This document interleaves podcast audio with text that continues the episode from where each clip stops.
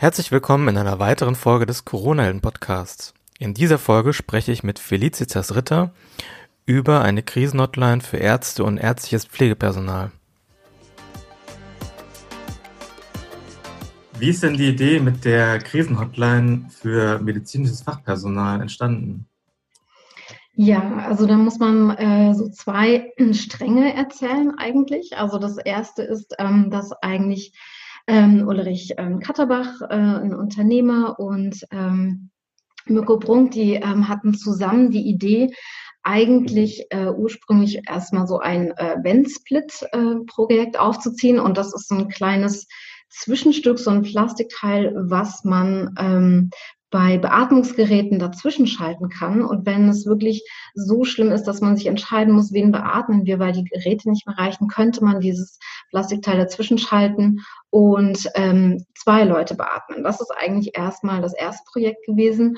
Und während sie darüber nachgedacht haben, hm, war es so, ja, aber die Ärzte sind eigentlich diejenigen, die noch wichtiger sind, wenn die ausfallen oder auch das Pflegepersonal, dann funktioniert eben gar nichts mehr. Und daraus wurde dann die Idee geboren, eine Krisenhotline für Ärzte einzurichten, dass sie sich eben in der Krise auch an jemanden wenden können, wenn sie wenn sie nicht mehr können, wenn der Stress zu groß wird, wenn die vielleicht auch ethischen Fragen zu belastend werden.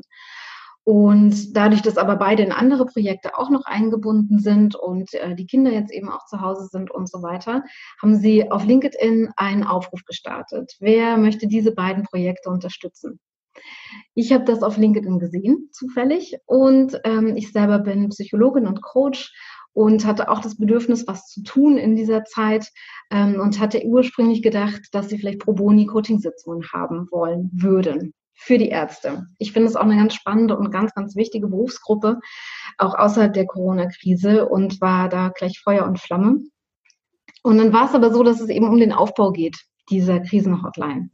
Und ähm, ja, jetzt bauen wir das auf zusammen in einem Team von sieben Privatpersonen eigentlich. Ähm, sind ein ganz tolles Team. Da ist noch dabei die Marie Möller, eine Event- und Marketingmanagerin. Katharina Zink ist auch Coach und Prozessbegleiterin im Unternehmen. Ähm, wir haben Michael Pani als Unterstützer dabei. Das ist ein Arzt- und Strategieberater im Bereich Mental Health und Life Science. Und eben Ulrich und Mirko und äh, Aya Maria ist noch dazu gekommen, auch ähm, äh, Eventmanagerin. Genau, das sind wir jetzt und arbeiten fleißig daran. Und ähm, habt ihr denn schon Psychologen und äh, andere ähm, Personen auf der, auf der anderen Seite der Krisenhotline sitzen, die praktisch die Gespräche der, der Ärzte und des ärztlichen Pflegepersonals entgegennehmen? Genau, also wir haben eigentlich gedacht, dass es wahrscheinlich viele einzelne Initiativen gibt, die sich schon an die Ärzte wenden. Ähm, es gibt da zum Beispiel die PSU Akut in Bayern. Die haben einen ganz spannenden Ansatz und zwar haben die keine Psychologen dort sitzen, sondern Peers, also auch Ärzte. Ähm, weil sie sagen, dieser Ansatz ist ähm, eigentlich am Erfolg, also hat die meiste Aussicht auf Erfolg, weil sich Ärzte sehr gerne äh, eben auch an ihre eigene Berufsgruppe wenden und nicht unbedingt psychologisieren wollen, was ich auch äh, nachvollziehen kann. Ähm, die ähm, haben wir nicht im Boot, noch nicht leider, sondern haben erstmal Kontakt aufgebaut, auch zu der Seelsorge in Berlin und Brandenburg. Das heißt, wir wollten eigentlich gar nicht selber ähm, das aufbauen, sondern unser Ansatz war, es gibt schon so viel, das müsste aber eigentlich gebündelt werden, vielleicht auch eine gemeinsame PR und eine gemeinsame Sensibilisierung in den Krankenhäusern stattfinden. Und dann könnte zum Beispiel jemand sich das aussuchen. Also möchte ich von einem äh, Seelsorger beraten werden, möchte ich von einem Peer beraten werden oder Coach und Psychologen. Das wäre sozusagen das Ideal, dass es dann quasi auch dann verschaltet wird man mit einem ins Gespräch kommt, zu dem man dann eben aber auch eine, ähm, eine eigene Nummer hat, die man dann wieder anrufen kann, dass man nicht immer an jemanden anderen gerät. Das ist so unsere ideale Vorstellung. Und wir haben jetzt aber festgestellt, damit es alles schnell geht, dass wir erstmal die Krisenhotline hinten anstellen und eine ähm, Webseite erstellen, wo wir das erstmal bündeln. Und dass die Ärzte dann selber sagen können, okay, ich rufe dort an oder ich rufe dort an. Ähm, und im zweiten Schritt dann die Hotline aufzubauen. Und wie erfahren die Ärzte von dieser Hotline? Also wird da irgendwie, gibt es irgendwelche Aushänge in den, in den, Krankenhäusern oder Arztpraxen? Ähm, oder wie erfahren die Ärzte davon? Genau, also es wird ähm, diese Plakate geben. Ähm, wir sind auch im Gespräch ähm, mit einer Kontaktperson, zum Beispiel beim ZDF, ähm, und versuchen da auch über diese ähm, Kanäle quasi darauf aufmerksam zu machen, auch ähm, an Radiosender heranzutreten. Das ist alles noch sozusagen in den, in den Startlöchern äh, und wir machen gerade diese ganzen Kontakte zu den verschiedenen Kanälen. Jetzt sagtest du ja schon, dass äh, ihr ein relativ großes äh, Team seid. Sucht ihr denn aktuell noch äh, weitere Unterstützung?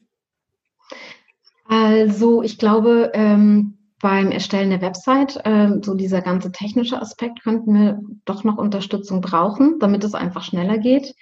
Ähm, wir haben jetzt eben gerade ähm, zwei ähm, Teammitglieder noch dazugenommen, ähm, Maria und wahrscheinlich kommt noch Juliane dazu für die PR.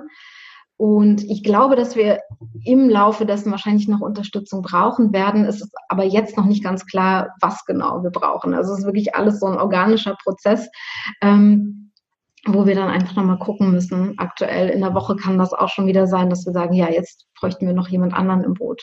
Das ist noch nicht ganz, ganz klar. Was unterscheidet eure Krisenhotline von anderen Hotlines? Es sind ja jetzt sehr viele ähm, Plattformen, die es schon gibt, auch so Mental Health Plattformen, die schießen ja gerade wie Pilze aus dem Boden, das finde ich auch richtig gut, ähm, die wir auch mit dann im Boot haben wollen. Die richten sich dann aber eben eher so an die Allgemeinbevölkerung. Gestern im Hackathon war da nochmal eine ganz gute Frage, ähm, warum braucht man eigentlich eine, eine Hotline für dieses, äh, für diese spezielle Berufsgruppe? Und äh, man denkt ja immer, das ist ja alles total logisch und klar, aber ist es vielleicht gar nicht. Und ähm, ich glaube, also wenn man sich die, ähm, also sage ich mal, allgemeineren Webseiten oder Online-Unterstützer sozusagen anguckt, dann sind die Situationen ähm, ja ganz anders als das, was Ärzte momentan erfahren. Ja, viele sind zu Hause, haben viel Zeit, sich Gedanken zu machen, haben vielleicht auch ähm, quasi in dem Alleinsein, dass sich, dass da Ängste entstehen.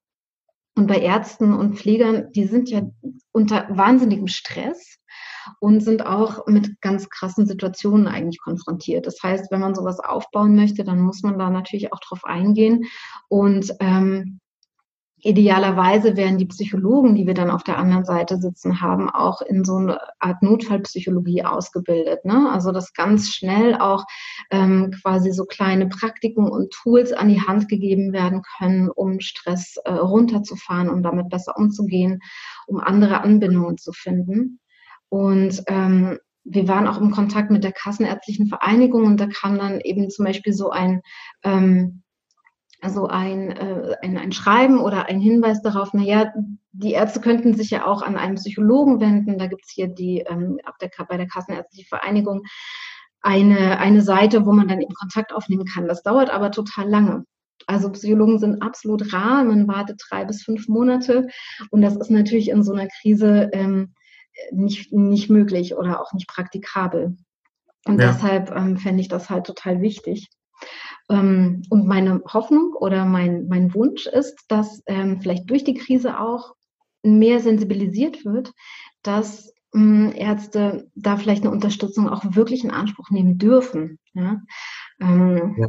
Also es gibt Zahlen, dass 20 Prozent von Burnout bedroht sind, 10 ähm, bis 15 Prozent ähm, Substanzmissbrauch begehen, weil sie eben diesen Stress haben. Ich habe Zahlen gelesen, äh, dass eine viermal höhere Suizidgefährdung bei Ärzten ähm, da ist im Vergleich zur Normalbevölkerung. Ähm, also das sind schon alarmierende Zahlen. Es gibt auch äh, seit ein paar Jahren eine große Forschung zu dem Thema. Ähm, die Forschung ist da und jetzt wäre das ganz toll, wenn der Schritt auch dazu da ist, okay, wir lassen uns unterstützen. Ähm, sie sind so wichtig. Ja, ähm, und es ist auch so wichtig, sie zu stärken. Ja, also dieses Thema Wertschätzung, glaube ich, ähm, da sollte man wirklich ähm, daran arbeiten, dass man, ähm, dass man irgendwie jetzt nicht wie vorher diesen ganzen Bereich, also Gesundheit, so versucht nicht runterzusparen, sondern dass man das ähm, ja weiter aufbauen sollte und ähm, ja, auch wie du sagst, äh, den, den Ärzten da verschiedene äh, Hilfestellungen anbieten sollte. Ja, weil die sind, wie du schon sagst, einem enormen Stress ausgesetzt und ähm, trauen sich vielleicht auch gar nicht irgendwie professionelle Hilfe in Anspruch zu nehmen, weil sie dann denken, ähm, sie könnten vielleicht ja, irgendwie schlecht angesehen werden von den Kollegen oder ja. Ja, genau, ja. Das ist natürlich, also wie jedes Unternehmen eine eigene Kultur hat, hat auch jede Berufsgruppe so seine eigene Kultur. Und das ist bei Ärzten schon ähm, so ein bisschen eher, ja, eher verpönt, quasi eine Schwäche zuzugeben.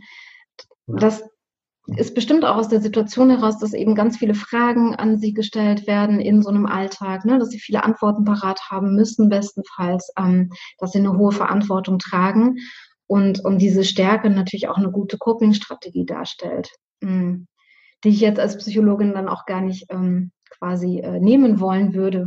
So, aber zu sagen, aber ich kann trotzdem mich unterstützen. Jeder Manager, jeder äh, Mitarbeiter mittlerweile oder viele Mitarbeiter in Unternehmen nehmen sowas ja auch in Anspruch. Warum nicht diese Berufsgruppe? Ja, genau, ja, genau. Also absolut. Also, aber hast du schon mal so, eine, so ein Coaching irgendwie im ja, im Krankenhaus oder Krankenhausumfeld mal gemacht oder kennst du jemanden, der das gemacht hat? Nee, wie, nee leider, leider ja. noch nicht. Ähm, wie gesagt, ich fand es schon immer eine sehr spannende Berufsgruppe und hatte das eben immer im Hinterkopf, naja, irgendwie wichtig, aber ich hatte eben auch keine Ahnung, ne, wie gehe ich da am besten drauf zu.